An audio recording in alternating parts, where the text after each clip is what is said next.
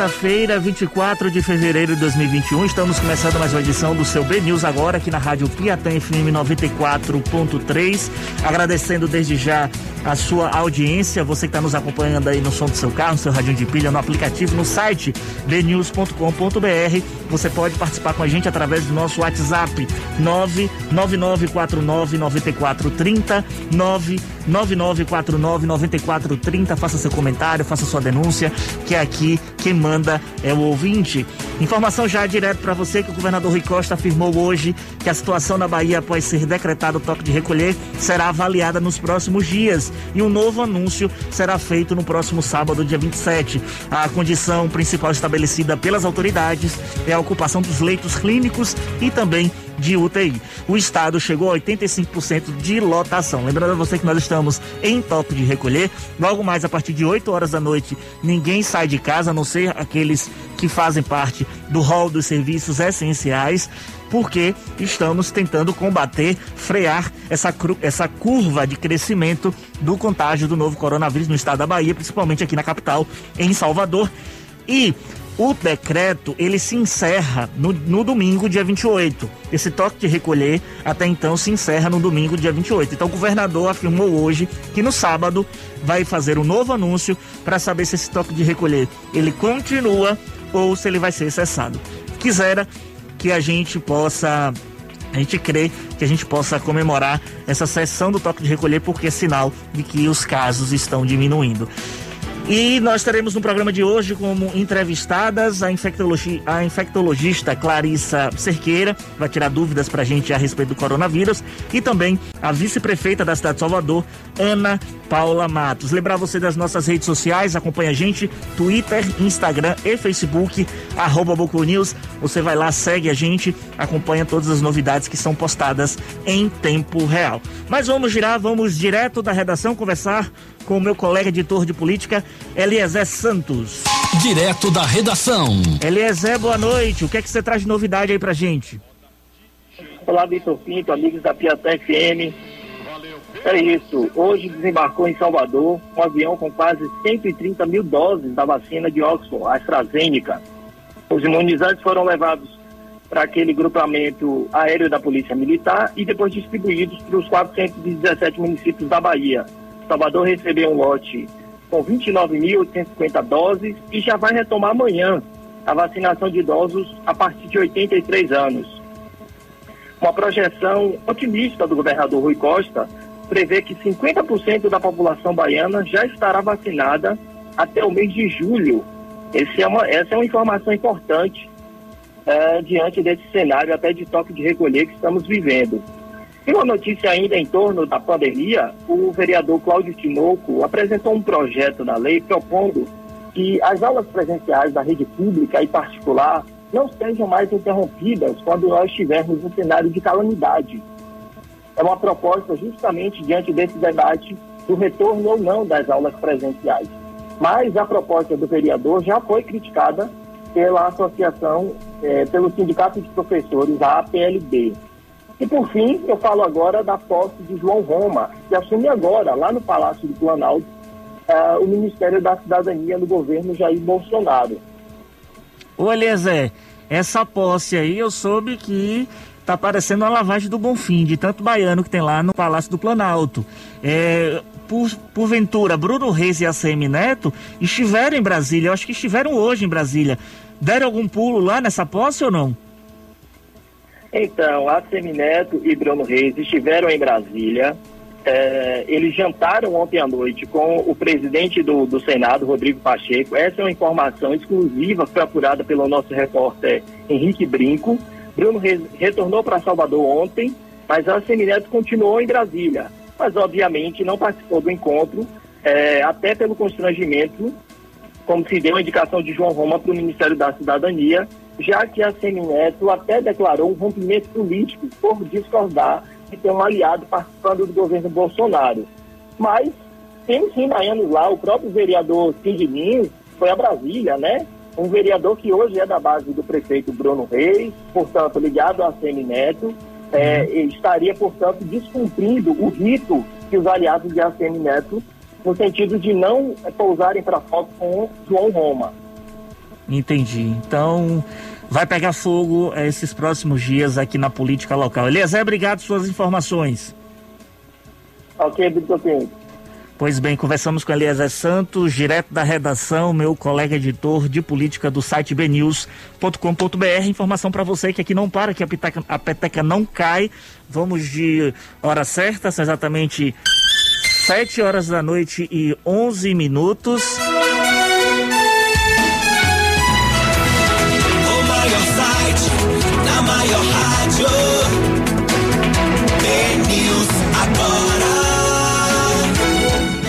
Coordenação de Combate à Corrupção e Lavagem de Dinheiro da Polícia Civil da Bahia realizou hoje a Operação Mão Dupla, que cumpriu mandados de busca e apreensão em empresas privadas em duas fundações de direito privado e no Departamento Estadual de Trânsito da Bahia, o DETRAN.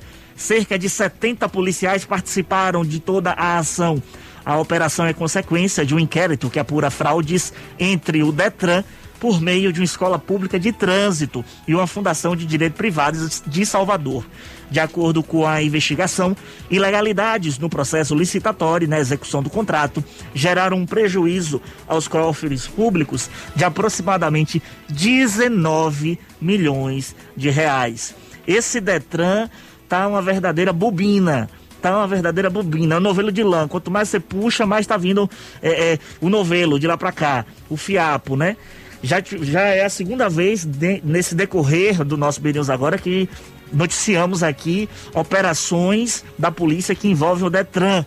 Então agora foi é, uma ilegalidade envolvendo aí a execução de um contrato na escola pública de trânsito. 19 milhões a suspeita de terem embossado aí os envolvidos é, nesse caso que a Polícia Civil está em cima investigando. Inclusive, falar de Polícia Civil, é, a instituição afastou a delegada Gabriela Caldas Rosa de Macedo por um ano das suas funções com efeitos retroativos a partir do dia 14 de dezembro de 2020. A delegada que tinha função comissionada de delegada-chefe de gabinete da Secretaria da, da, Segurança Pública foi alvo da Operação Faroeste, que investiga a venda de sentenças na Bahia. De acordo com a nota do BNews, a Força Tarefa, na época, também atingiu o então secretário de, de Segurança, Maurício Barbosa, conforme afastamento assinado pela chefe da Polícia Civil da Bahia, Luísa Campos de Brito. A decisão foi por conta do cumprimento à decisão proferida pelo Superior Tribunal de Justiça. Vamos rodar, vamos para as ruas de Salvador com mais informações com o nosso Motobala. Motobala do B News. Vem de lá, Ed. Muito bem.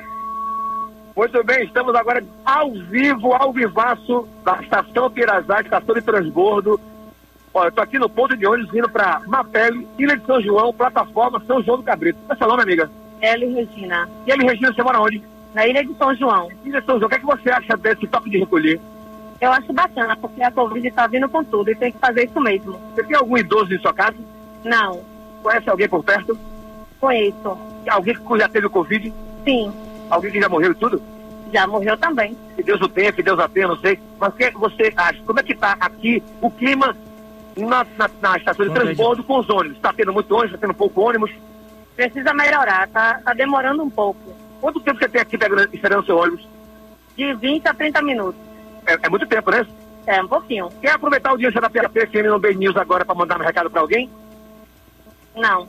Então pronto, seja feita a sua vontade. Daqui a pouco eu volto em edição extraordinária. B News agora, com motobala, para você. Piatã FM. Piatã FM e a previsão do tempo. De acordo com o Centro de Previsão do Tempo e Estudos Climáticos em Salvador, teremos para amanhã céu com poucas nuvens durante todo o dia e possibilidade de chuvas fracas pela manhã. Temperatura mínima de 25 graus e máxima de 32 graus.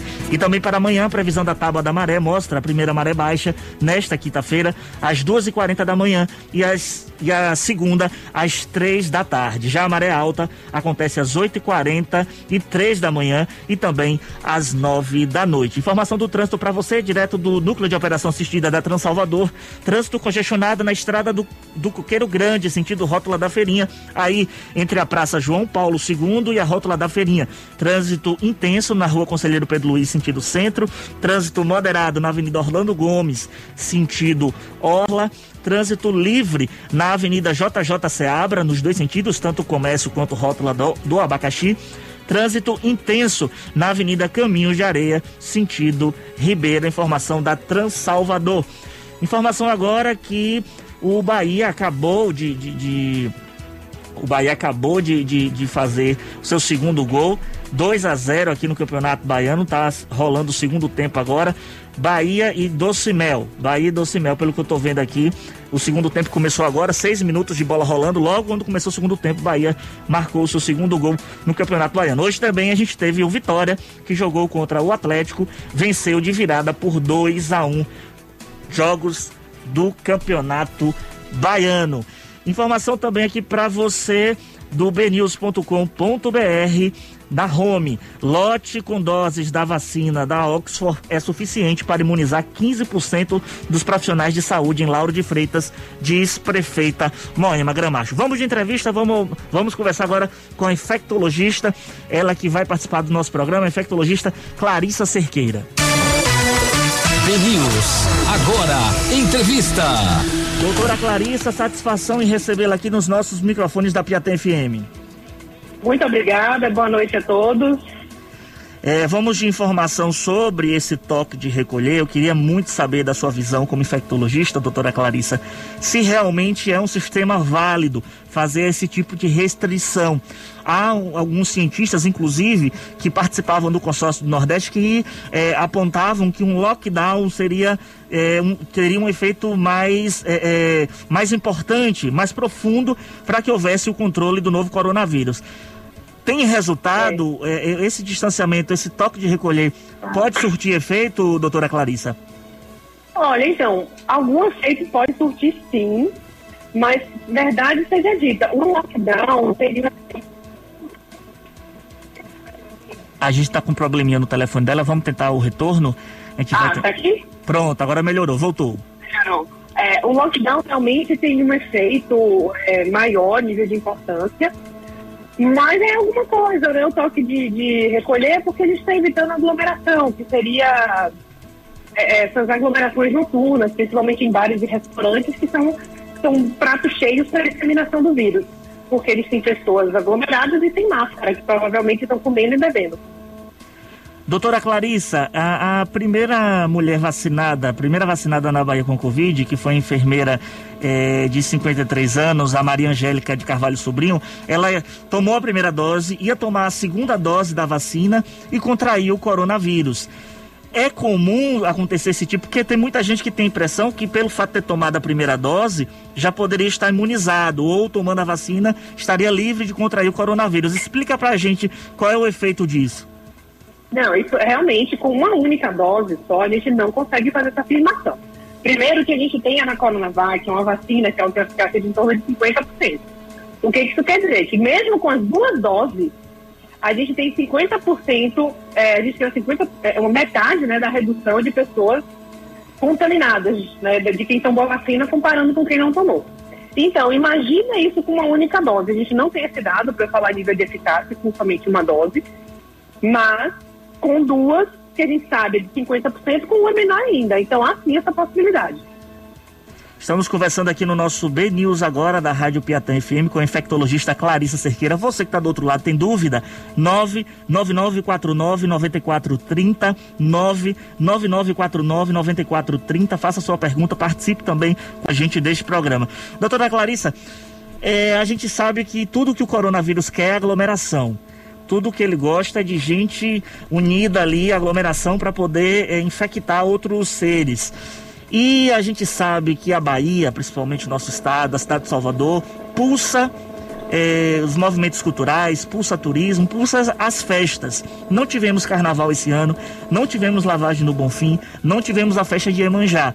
Na perspectiva, pelo desenrolar do ano, a gente tem aí Sim. os festejos juninos, e logo em seguida vem a expectativa das festas de fim de ano e o Carnaval 2022. Acredita que vai ser possível essas festas serem realizadas, o São João 2021 e o Carnaval do próximo ano, doutora?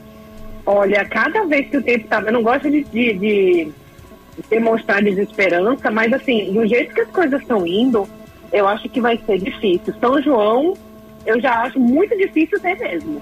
Carnaval do ano que vem, acho que tem muita água para rolar ainda para a gente afirmar. Mas se a gente continuar no ritmo devagar de vacinação, se o vírus continuar com algumas variantes que a gente não sabe se essas vacinas em si são eficazes contra ou não, possa ser que a gente não tenha carnaval ano que vem também. Então, pode ser que a gente não tenha carnaval ano que vem. Então, tem muita gente que vai ficar triste com essa notícia. Mas a, a, a outra dúvida que eu tenho é a seguinte: ainda falando sobre a vacina, nós estávamos falando na, na pergunta anterior. Mesmo a pessoa sendo vacinada, ela vai ter que continuar com os protocolos sanitários. Por quê? Porque tem muita gente que acha isso, como eu bem falei. Está imunizado, pode voltar à vida normal. Então, não pode ainda, por quê? Porque a gente precisa da vacinação de rebanho. Então, assim, eu acho que a vida vai poder voltar ao normal quando a gente tiver de 70% a 80% da população vacinada. Porque, como eu falei, a vacina, ela reduz o risco da pessoa ter Covid, mas não zera. A pessoa pode, ainda adquirir infecção. Se ela pode adquirir infecção, ela pode transmitir.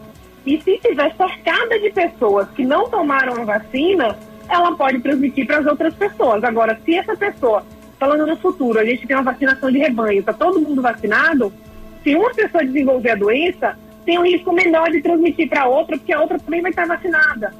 Então, é um ciclo que a gente precisa de muita gente vacinada para poder acabar. Então, depende muito da velocidade de vacinação e em si da eficácia dessas vacinas contra essas cepas que estão aparecendo.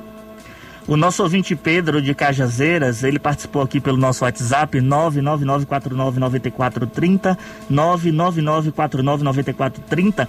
Ele pergunta o seguinte, doutora Clarissa, é, existe tratamento precoce? Porque eu estou ouvindo muito falar de cloroquina e ivermectina. É, tem de fato comprovação de que combate coronavírus?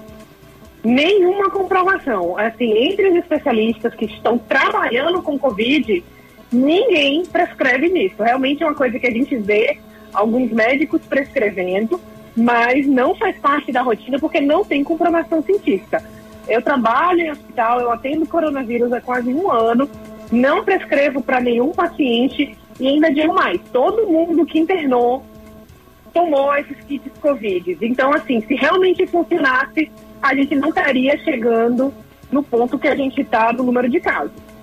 Angélica do Campo Grande pergunta aqui pelo nosso WhatsApp 999499430. O que é essa, no, essa nova cepa variante? Tem diferença do que a gente tinha do ano passado, doutora? Olha, é, tem essa cepa, tem um pouco de diferença. A gente consegue observar uma transmissibilidade maior, ela, tem uma, ela se adapta de forma melhor o nosso corpo e ela consegue ser mais transmissível, né? Isso dessas cepas que estão aparecendo, mas é, é um vírus que está em constante mutação. Quanto mais pessoas ele infecta, mais ele se replica e mais ele sofre mutação.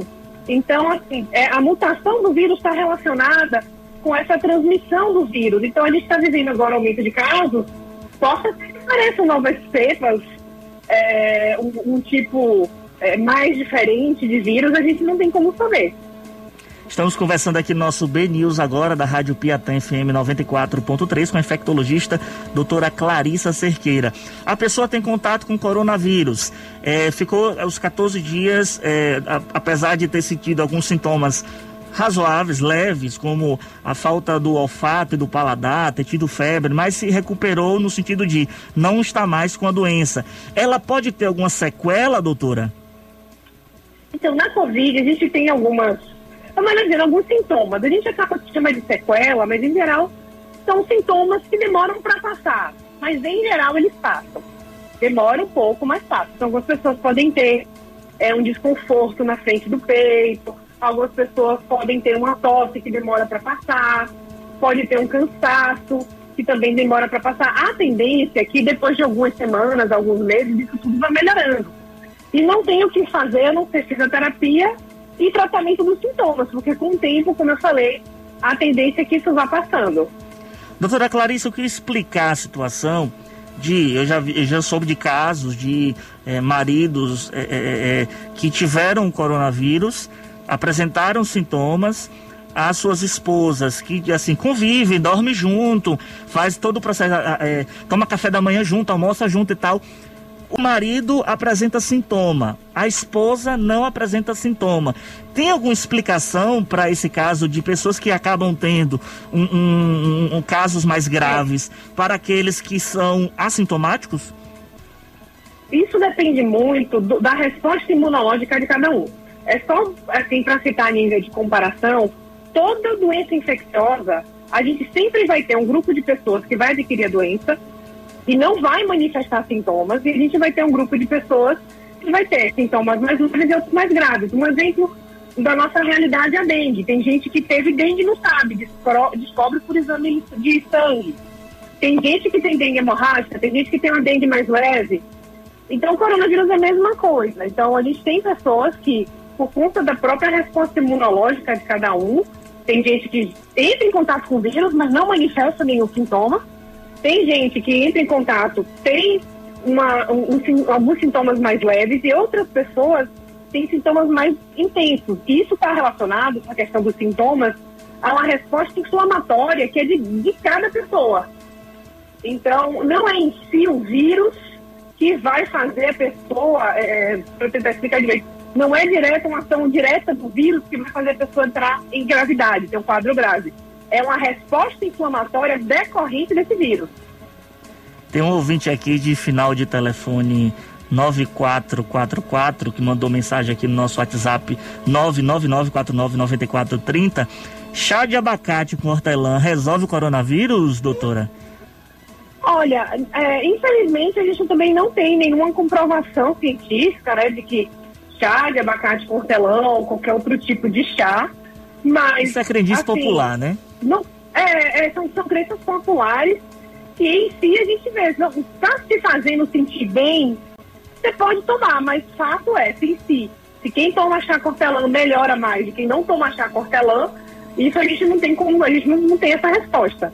Mas se você se sente bem tomando, não tem problema nenhum, mas não é bom confiar só nisso não, tem que aderir a todas as medidas de prevenção que a gente sabe que sim, que melhoram aí e reduzem a taxa de transmissão. Estamos conversando aqui com a doutora Clarissa Cerqueira, infectologista, tirando várias dúvidas para a gente sobre essa questão da pandemia do novo coronavírus. Ano passado, que era uma novidade, todo mundo estava bem temerário quanto ao coronavírus, havia dúvida. Ah, no verão o vírus vai se comportar de uma forma, no inverno a infecção vai ser de outra forma. Tem alguma temperatura, doutora, em que o novo coronavírus ele não resista? Então, temperaturas muito elevadas por, por alguns minutos, realmente o vírus ele não sobrevive. Mas em si, as temperaturas que a gente vive a nível de ambiente, isso não tem relação. Realmente se pensou no início, porque o vírus ele começou em países temperados, países lá no norte. Então a gente achava que, nossa, será que porque a temperatura influencia? Mas não, não tem relação com a temperatura do ambiente tem muito mais relação é, com na época, né? Porque o vírus realmente não tinha chegado aqui ainda, não por conta da temperatura. Então não tem uma relação com temperatura, com temperatura é, ambiental, né? O clima de cada local. Mas, assim, a nível de. É, vou, vou, dar um exemplo assim, de esterilização, abre aspas, né? De limpeza. Se você deixar uma água fervendo por 5 é, a 10 minutos, você já consegue eliminar ou uma água a 56 graus por meia hora, você também consegue eliminar o vírus. Então, temperaturas mais elevadas do que a temperatura ambiente, a gente consegue é, inativar esse vírus. Temos pergunta de áudio de ouvinte, né? Vamos ouvir o Tasso. Vamos ouvir aí. Oi, boa noite. Eu me chamo Tasso, sou aqui de Santo Antônio de Jesus. É, eu queria saber se a pessoa que contraiu e desenvolveu o, o, a Covid e teve comprometimento pulmonar, né? A gente vê as pessoas ah, comentando, ah, fulano de tal está com 40% comprometido, 50%, 70%. Esse pulmão vai voltar ao normal? A pessoa vai voltar a ter 100% de sua capacidade pulmonar disponível novamente? Perfeito. É, em geral, sim, volta. O que, que acontece é que algumas pessoas após Covid, primeiro, tem essa questão das sequelas, que em si não é uma sequela muito, não é sequela muito duradoura, mas. Ou tem outra pergunta? Não, somente essa. Ah, pronto. E tem uma condição inflamatória que a gente chama na, no meio médico de BUP, B-O-O-P, que é uma reação inflamatória que ocorre no pulmão. E quando ela fica, ela, quando ela acontece por muito tempo, a inflamação fica acontecendo por muito tempo, pode induzir aí a BUP levar um quadro de sequela, mas a maioria dos pacientes também com BUP, o pulmão volta ao normal. Por isso que, assim, o gente, eu gosto sempre de frisar que o sintoma que a gente mais tem que se importar com a Covid são sintomas respiratórios e ter uma avaliação caso você tenha falta de ar, algum tipo de desconforto, porque a gente consegue avaliar através principalmente da tomografia se tem esse padrão de BUP que a gente chama e iniciar já a medicação para desinflamar esse pulmão.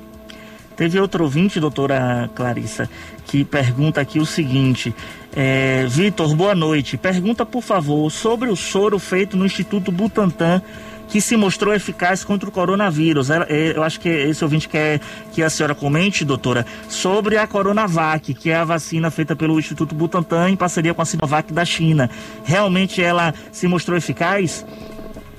Sim, realmente se mostrou uma vacina eficaz. Uma vantagem dela, assim, é que ela é uma vacina inativada. Ela, ela, ela é como se fosse, a gente pega o vírus, mata o vírus, e esses pedacinhos do vírus a gente injeta na pessoa. Então, o nosso corpo ele consegue produzir anticorpos contra diversas proteínas, diversas partes do vírus. Isso é uma vantagem em relação a outras vacinas, porque muitas vezes, quando é, você tem um vírus que sofre alguma mutação em alguma proteína, no caso da Coronavac, você teve contato a várias proteínas do vírus. Então, você pode perder uma, mas você tem outras. Agora, quando a gente fala de outras vacinas, como a vacina de Oxford, que só tem uma proteína do vírus, se sofrer mutação, a gente pode perder a vacina. É o que aconteceu, que, tá, que, que a gente está demonstrando, né? A questão da variante da África do Sul, que, que, a, que a vacina de Oxford parece que tem uma eficácia reduzida aí contra essa variante. O que não parece, é, ainda está em andamento, é, não parece ser afetada isso pela vacina Coronavac. No geral, a eficácia dela é menor, mas ela tem essa vantagem. Estamos conversando aqui no nosso B News agora, na Rádio Piatã FM, com a médica infectologista Clarissa Cerqueira, conversando comigo, Victor Pinto, aqui, direto dos nossos estúdios, a doutora por telefone, eu aqui nos estúdios da Piatã FM, são exatamente 7 horas da noite e 33 minutos. Tem Pergunta do ouvinte, boa noite à equipe da Piatã e ouvintes. Me chamo Diego de Cosme de Farias. Circula algumas informações sobre utilização de ozônio para tratamento e combate ao Covid e também sobre consumo de alimentos com pH alcalinos impedirem que o vírus se desenvolva no organismo. Essas informações procedem? Isso não procede. A gente não tem evidência do, de ozônio, a gente não usa ozônio para nenhum paciente que está hospitalizado a gente usa no ambiente, algum, alguns hospitais usam no ambiente para desinfecção hospitalar, mas não em ser humano. A gente não faz isso. Então, o que, que a gente realmente é, tem de tratamento, assim, a gente está numa fase que muitas coisas estão aparecendo por conta do desespero em achar um tratamento para a doença, mas a gente tem que ser muito pé no chão para saber diferenciar o, o, o joio do trigo. Então, tem remédios que funcionam, tem outros que não funcionam. Então, é, o ozônio é um deles que não tem nenhum benefício e a gente não faz. Entendi, entendi. Outra pergunta de ouvinte aqui: é possível se infectar através de relação sexual, doutora? Ó, oh, somente. Assim, o que transmite o vírus é o contato físico por conta das secreções respiratórias de gotícula. Para você ter uma relação sexual, você precisa de proximidade. Então vai ser muito difícil, a não ser que você tenha algum tipo de relação à distância, que aí sim não, é, não tem como você transmitir a doença, mas pela relação sexual em si, não é, não, não é transmissível. Eu não posso dizer que a, que, que a Covid é uma doença sexualmente transmissível, mas uma pessoa que está junto com a outra vai estar tá no mesmo ambiente, vai estar menos de um metro, vai estar com secreção respiratória, é, eliminando gotícula, então pode contaminar. Entendi, entendi. Outra pergunta aqui: qual é o tipo de tecido é, mais eficiente que seja utilizado como máscara para garantir a proteção? Ou é melhor comprar a máscara cirúrgica no, na farmácia? Ó, oh, a máscara cirúrgica é melhor do que qualquer máscara de tecido. Hum. Isso é, é bastante comprovado, tanto é que no ambiente hospitalar, que é um ambiente que está seletivo com coronavírus, se você quer ter contato com coronavírus, você vai para o hospital que está atendendo. Então lá todo mundo usa máscara cirúrgica, porque é o que realmente protege você e protege o outro. A máscara de tecido, ela não protege quem usa. Não é a intenção dela proteger quem usa, é proteger o outro. Então, é, a eficácia da máscara cirúrgica é muito maior em comparação com a da máscara de tecido. Temos participação do ouvinte aí pelo nosso WhatsApp 999499430. Vamos ouvir. Boa noite. Meu filho já teve o coronavírus. Tem mais ou menos uns oito meses. Mas ele não, até hoje, ele não vê gosto de nada, nem cheiro de nada. Isso é normal? Deu para ouvir, doutora? Não, tô, não ouvi nada. Ela falou que o seguinte, que o filho dela teve Covid, é, já tem uns oito meses, mas até hoje ele não sente gosto, ele não tem o paladar. Isso é normal? Olha, oito meses já é bastante tempo. Em geral, o que, que a gente tem é algumas semanas, alguns dias durante a infecção. Realmente são casos mais raros que demoram para voltar ao olfato. E uma das orientações durante a doença aguda é a gente estimular o olfato. Então, como é que a gente estimula? A gente recomenda, assim, vale a pena ele fazer, apesar de já ter oito meses, mas vale a pena estimular esse olfato. Pega cheiros diferentes, por exemplo, café, uma fruta cítrica, um perfume, e fica pelo menos, no mínimo, três vezes por dia cheirando essas três coisas diferentes, para estimular esse olfato a voltar. Entendi. Doutora Clarissa, muito obrigado pela sua participação no nosso programa. Eu já percebi que a senhora vai ser figurinha carimbada aqui, porque o pessoal choveu de, de, de, dúvidas aqui, mas a gente está com tempo curto. Mas com certeza a senhora volta em uma nova edição do nosso BNews Agora. Muito obrigado. De nada, boa noite a todos. Um prazer estar aqui com vocês. Pois bem, conversando. O maior site, na maior rádio.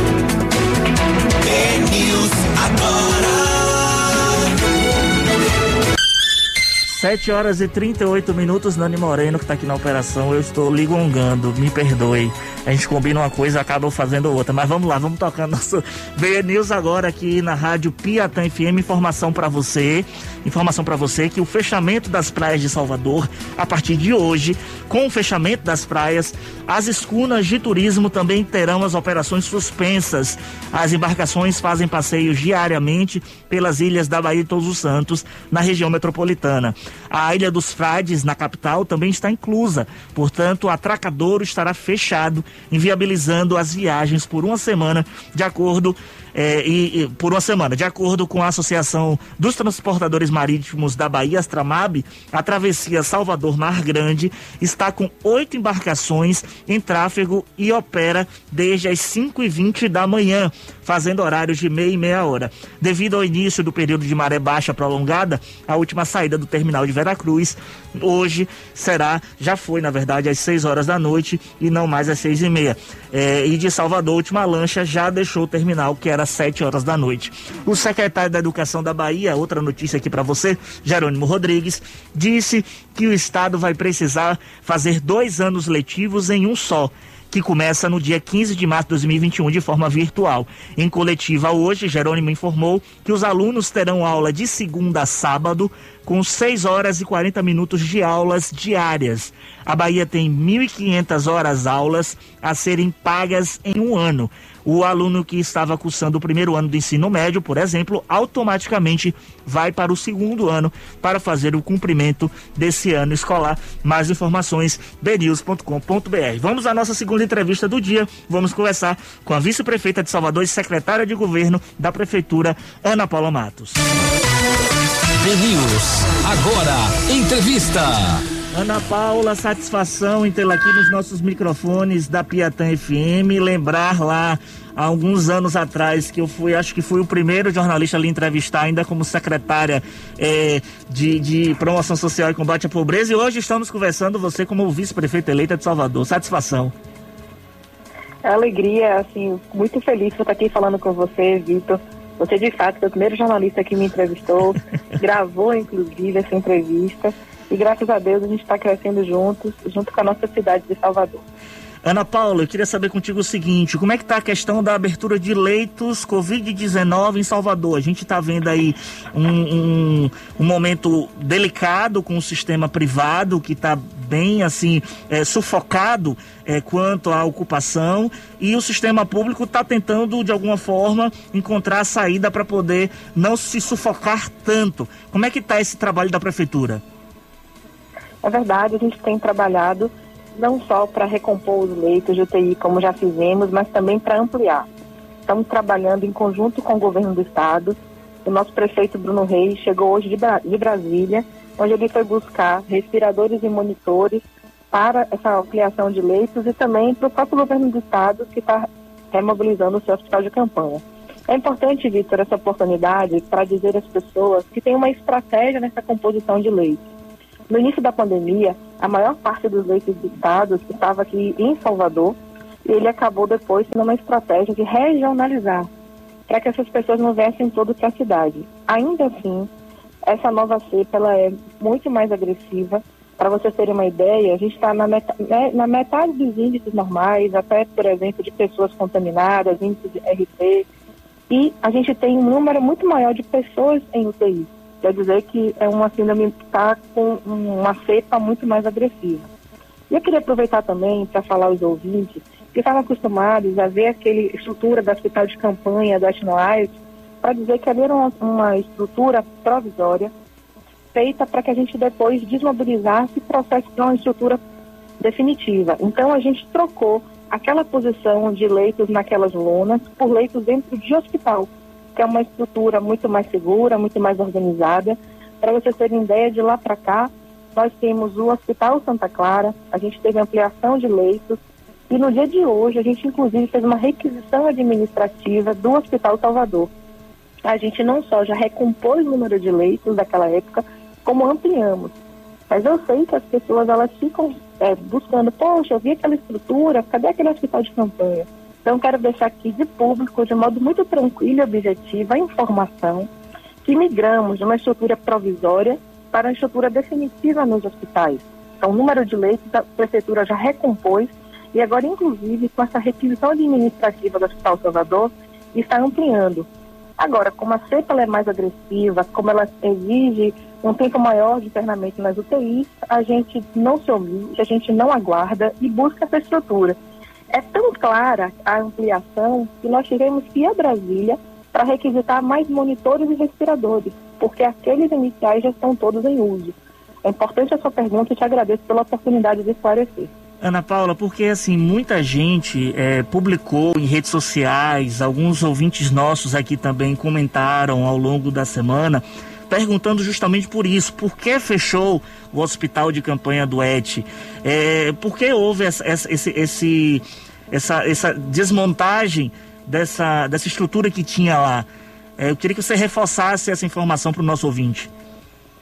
Eu vou dar um exemplo aqui para vocês entenderem. Naquela primeira fase, nós tínhamos 40 leitos de UTI no Sagrada Família, hoje nós temos 60. Nós tínhamos nenhum leito no hospital evangélico e hoje temos 10. Nós tínhamos zero do município no Santa Clara e hoje nós temos 30. Isso leitos de UTI. Temos 10 no Hospital Salvador e temos 20.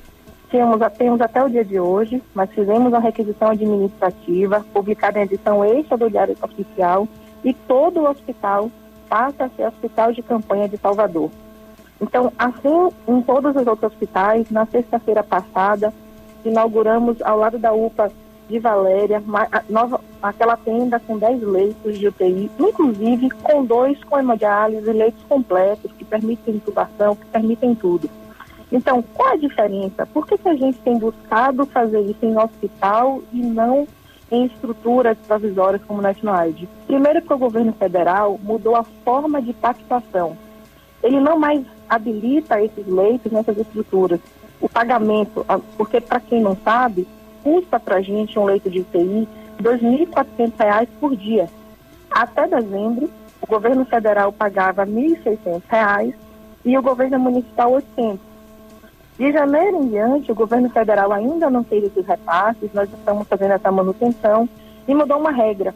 Ele não faz habilitação de novos leitos mais naquelas estruturas de tendas. Ainda assim, se necessário for, nós usarmos todos os hospitais da cidade, nós vamos ter estruturas provisórias, como por exemplo nos nossos ginásios de esporte.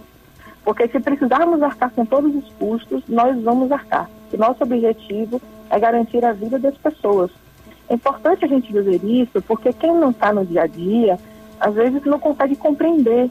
Poxa, eu vi aquela estrutura, eu vi a tenda, agora eu não vejo mais. Você isso. não vê, porque agora tem todo um hospital para nosso uso, como Santa Clara, o Hospital Salvador, ampliação dos leitos de UTI nessas estruturas. O que eu posso garantir é o povo de Salvador, que nós não mediremos esforços para atender a todos, mas temos algumas dificuldades de ordem técnica por exemplo, nossos médicos, enfermeiros, nossos técnicos, nossos motoristas de ambulâncias, intensivistas estão cansados, estão esgotados. Às vezes a maior demora para você abrir um novo leito é a composição dessa equipe. E aí, Vitor, pode ter alguém em casa que pense, eu sou enfermeiro, eu me informei, por que, que eu não estou conseguindo esse emprego? Porque é um tipo de vírus, um, um tipo de atividade que requer experiência experiência como intensivistas, cursos específicos. Uhum. Então, nós precisamos garantir o melhor e mais adequado atendimento às pessoas. E naquele momento, que é inicial, a gente precisou fazer na tenda, porque a resposta tem que ser imediata. E, por exemplo, para vocês entenderem, a gente precisou investir um milhão e cem mil reais na reforma de um dos hospitais, para que a gente pudesse ter esses leitos. E a gente acabou tendo que reformar as estruturas dos hospitais, para poder ter esses novos leitos de UTI. O que importa para as pessoas é que a Prefeitura de Salvador recompôs todos os leitos de UTI e agora está ampliando. A gente fez um ofício no final de semana, a nossa equipe trabalhou para o Ministério e já, chegou, já chegaram no dia de hoje 15 respiradores, já estão chegando mais, que o prefeito foi lá em Brasília para trazer esses respiradores. Então, as pessoas podem ter certeza que se elas continuarem nos ajudando, respeitando o isolamento social, fazendo a sua parte, usando a sua máscara, a gente vai muito em breve vencer esse coronavírus. Estamos conversando com a vice-prefeita de Salvador, secretária de governo Ana Paula Matos. Temos participação aí, é, pergunta do nosso ouvinte através do nosso WhatsApp 999499430. Ah, Yasmin, eu vou fazer outro áudio com a pergunta de um usuário. É, foi o Ed Bala, né? Não tem ainda não, vamos lá. É, um, um, ambulante reclama que a prefeitura não reconhece, é, diz que a prefeitura não reconhece os ambulantes da estação Pirajá. Tem algum tipo de trabalho feito pela prefeitura envolvendo os ambulantes na estação Pirajá, é, é Ana Paula? Bom, especificamente, eu não sei qual a pergunta dele, mas a gente tem um programa Salvador por Todos, que nós estamos há 11 meses apoiando com 270 reais esses ambulantes da cidade que estão cadastrados, que pagam o GAN. Então pode ser que por algum motivo ele não esteja nesse sistema. E aí eu queria aproveitar e dizer que nós já fizemos o pagamento de 57 milhões de reais de benefícios do Salvador por Todos nesse período. Agora, em cidades como Fortaleza, estados como o Ceará, o próprio Rio de Janeiro, anunciando alguns auxílios. Importantíssimo, é verdade. Mas eu quero lembrar ao nosso povo, à nossa cidade, que nós somos a única capital do país que não pagamos, paramos em momento nenhum de fazer esse pagamento. Já foram 57 milhões de reais apenas no Salvador por todos. E também gostaria de lembrar que nós estamos com um dispêndio extra, com um pagamento extra de 60 milhões de reais por mês apenas do Covid. A gente tem na saúde 26 milhões de reais, estamos com 14 milhões no transporte, porque nós precisamos andar com transporte com um número de capacidade de, de passageiros maior do que o número de pessoas que deveriam estar. Então, por exemplo, se eu estou no momento que a demanda é de, de 60% dos passageiros do transporte, eu tenho que colocar 80% de ônibus, ou seja, 20% a mais. Só como exemplo. Além disso, eu queria dizer a toda a cidade que se a gente precisar ampliar, a gente vai fazer todos os esforços. Por isso que a gente entrou com todas as campanhas, seguindo a sensibilização, o uso da máscara e o cuidado, porque cada vez que a gente precisa fazer um gasto extra com o coronavírus ou com as questões sociais, entregas de cestas básicas, que são 13 milhões e meio por mês de reais para a educação e mais 500 mil reais na assistência social só do cestas, a gente está deixando de investir em outros projetos, em outros programas e queremos o quanto antes, assim que possível, investir nessa retomada econômica e social, mas para isso precisamos ter tranquilidade, dar uma parada no nosso, no nosso dia a dia normal, que é muito difícil, para que a gente possa voltar. Então, Vitor, só para a gente fazer uma conta, isso dá quase 800 milhões de reais por ano. Entendo. É muito dinheiro e por isso é um dinheiro da cidade, é um recurso para investimento para todo o povo de Salvador. A gente tem investido na comunicação e reforçado. Por favor, faça o isolamento social, respeite o coronavírus, coloque as máscaras para que a gente possa aguardar essa vacina que está chegando. Hoje chegou mais um lote, vamos recomeçar a vacinação dos idosos de 83 anos e muito em breve nós poderemos essa vacinação em massa. É, vice-prefeita Ana Paula Matos, pergunta de política. O que, é que a vice-prefeita achou dessa vamos colocar assim, briga entre o ministro da Cidadania, João Roma, e o ex-prefeito de Salvador, ACM Neto. A senhora, como secretária de governo, vai por como secretária de governo, vai por como secretária de governo, vai por como secretária de governo, vai por como secretária de governo, vai por como secretária de governo, vai por como secretária me dizer se sim ou se não, se a saída do Luiz Galvão da prefeitura de Salvador foi por causa dessa briga, foi atendendo o pedido do ex-prefeito ACM Neto. O Galvão é um amigo querido, é um dos maiores amigos que eu tenho na vida pública, uma pessoa que cresceu junto comigo aqui na Prefeitura de Salvador, no ir aos bairros, inclusive nessa questão da pandemia. Eu, na Secretaria de Promoção Social, pedi ao prefeito Assemineto, então prefeito Assemineto, que Luiz Galvão me ajudasse na distribuição das cestas, pela sua organização, pela sua estrutura. Mas Luiz é uma pessoa que tem uma carreira, que tem uma vida própria e que tinha chegado aqui por uma questão política também pessoal, e que nesse momento houve um entendimento que ele deveria alçar outros voos. Eu não tenho que estar tá, emitindo opinião sobre essa briga. O que eu tenho que fazer agora, que é o que eu estou fazendo, que é ficar focada no combate ao coronavírus, é buscar dar o meu máximo, o meu melhor, para que as pessoas de Salvador tenham uma certeza de que existe uma equipe trabalhando para o melhor delas, para que as pessoas se sintam e sejam de fato amparadas eu não vou perder o foco, eu não vou sair do meu objetivo, que é ser secretária de governo, é ser vice-prefeito, buscando ser a melhor profissional, a melhor pessoa que eu puder. Então, eu digo a todo o povo de Salvador que o que eu estou achando agora é que a gente vai se unir, o povo de Salvador, a prefeitura, o governo, e vamos sim enfrentar juntos e vencer esse coronavírus. É, estamos conversando com a vice-prefeita de Salvador, Ana Paula Matos, e secretária de governo, que é uma secretaria que cuida também das relações é, entre os poderes. Como é que está o diálogo entre a prefeitura de Salvador, vice-prefeita, e a Câmara de Vereadores? Está tranquila? Está harmoniosa? Tá, é o melhor diálogo possível. Hoje, por exemplo, eu estive com o líder do governo, Paulinho Magalhães. Essa semana também eu tive a oportunidade de me reunir com o prefeito Bruno Reis e o presidente da Câmara, Geraldo Júnior, falando mesmo sobre esse cenário, sobre as perspectivas sociais, sobre a necessidade e a possibilidade de estarmos com ampliações de auxílio. Isso ainda não foi divulgado, ainda não foi batido o martelo, porque nós estamos buscando com o governo federal que eles façam os repasses financeiros, que eles nos ajudem com o assumir da parte deles da conta da saúde, principalmente dos leitos de UTI. Estamos buscando de fato que essas vacinas venham o quanto antes. Para vocês terem uma ideia, o prefeito Bruno Reis já tinha feito com o Banco do Brasil, na verdade com a participação do Banco do Brasil, um, um protocolo de intenções de compra de 300 mil doses de vacina, já com essa carta de crédito, que é uma carta de garantia dessa transação internacional, mas a gente não tinha tido uma autorização, porque essas vacinas vinham da Índia, o governo indiano precisava de autorização da embaixada brasileira para poder fazer essa exportação e a gente poder importar.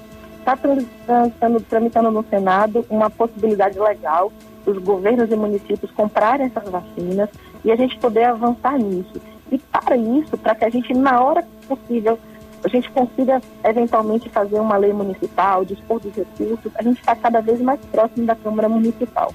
E eu, Vitor, que você sempre acompanhou, Sim. vim da área social, posso garantir a todos os ouvintes que todas as vezes que nós precisamos das votos dos vereadores, nós tivemos na aprovação da lei do SUAS, na aprovação do Auxílio Salvador por Todos, e sempre foram unanimidade, com a liderança no último ano do nosso Paulinho Magalhães, líder do governo dos vereadores, que da definição importantíssima da liderança do presidente da Câmara, Geraldo Júnior. Então está melhor possível e a gente vai ter cada dia melhores e frutos para Salvador. Ana Paula, tudo que é bom dura pouco, a gente está com o tempo apertado. Eu queria te agradecer pela disponibilidade, dizer que com certeza vamos ter. Fazer uma central Nani Moreno. Aí funciona. Bom, funciona também o meu beijo para vocês. Obrigado por hoje. Deus abençoe muito. Obrigado aos motoristas pela carona, pelo carinho. Que Deus abençoe o resto de noite de vocês. Eu tô indo nessa, mas ele já tá chegando aqui, todo maravilhoso, para comandar o BNews, o meu Vitor Pinto. Oi, Pinto. Olá, olá. Boa noite para você, Nani. Boa noite a todos os ouvintes da Rádio Piatã FM. Já estamos aqui, firmes e fortes. Fi... Desde cedo, né? Você é maravilhoso. você, meu amor, o melhor funcionário que uma empresa pode ter na vida. Ninguém Guto nunca... Alves, ouça isso. Aumento salarial, essa semana a gente discute. Viu, Guto Alves? Melhor funcionário, eu nunca vi. O funcionário chega, ele chega, ele tem que chegar aqui 6 horas, ele chega aqui 5 da tarde. Entendeu? Pois é. pois é, já são sete. Tchau, fica aí. Tchau.